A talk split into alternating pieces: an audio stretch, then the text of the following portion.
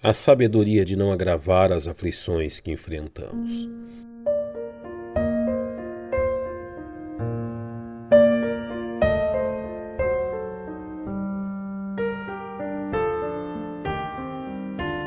O atento leitor das Sagradas Escrituras encontra na Epístola do Apóstolo Paulo aos Filipenses uma preciosa instrução quanto à atitude esperada dos salvos em meio às suas crises de aflições.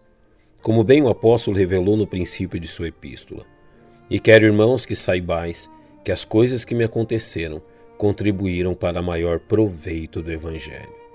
Em todo o tempo em que permaneceu aprisionado, Paulo demonstrou profunda seriedade a fim de que suas aflições não servissem de tropeço aos cristãos de seu tempo, servindo antes de encorajamento e motivação, a fim de que a obra de Cristo avançasse. Ao analisarmos toda a lista de aflições apresentadas pelo apóstolo nos capítulos ao analisarmos toda a lista de aflições apresentadas pelo apóstolo no capítulo 11 de 2 Coríntios, Vemos que após listar todas as desventuras sofridas, Paulo destaca um item especial. Além das coisas exteriores, me oprime cada dia o cuidado de todas as igrejas. É desta questão que o apóstolo trata logo no início da sua carta aos Filipenses, reconhecendo que durante seu período de encarceramento, a igreja em Filipos sofria os males causados por homens que não compartilhavam da mesma atitude de Paulo, como ele mesmo nos diz. Verdade é que também alguns pregam a Cristo por inveja e contenda, mas outros de boa vontade.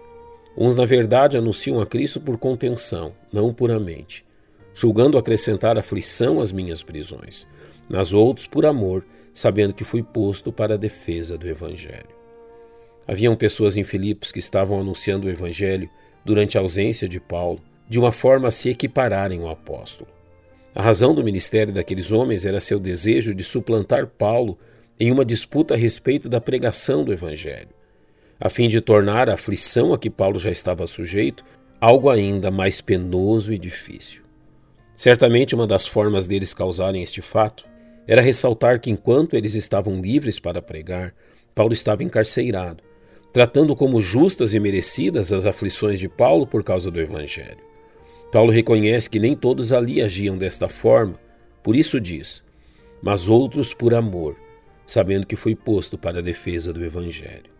A atitude de Paulo para com aqueles que procuravam lucrar em meio às suas aflições nos permite perceber como ele impediu que uma situação difícil se tornasse ainda pior.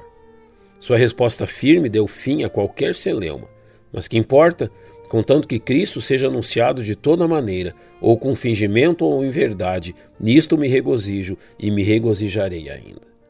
Ao agir desta forma, Paulo demonstrou que não encarava a oposição daqueles maus obreiros como uma afronta pessoal, separando os problemas enfrentados pela igreja das aflições causadas por seu aprisionamento.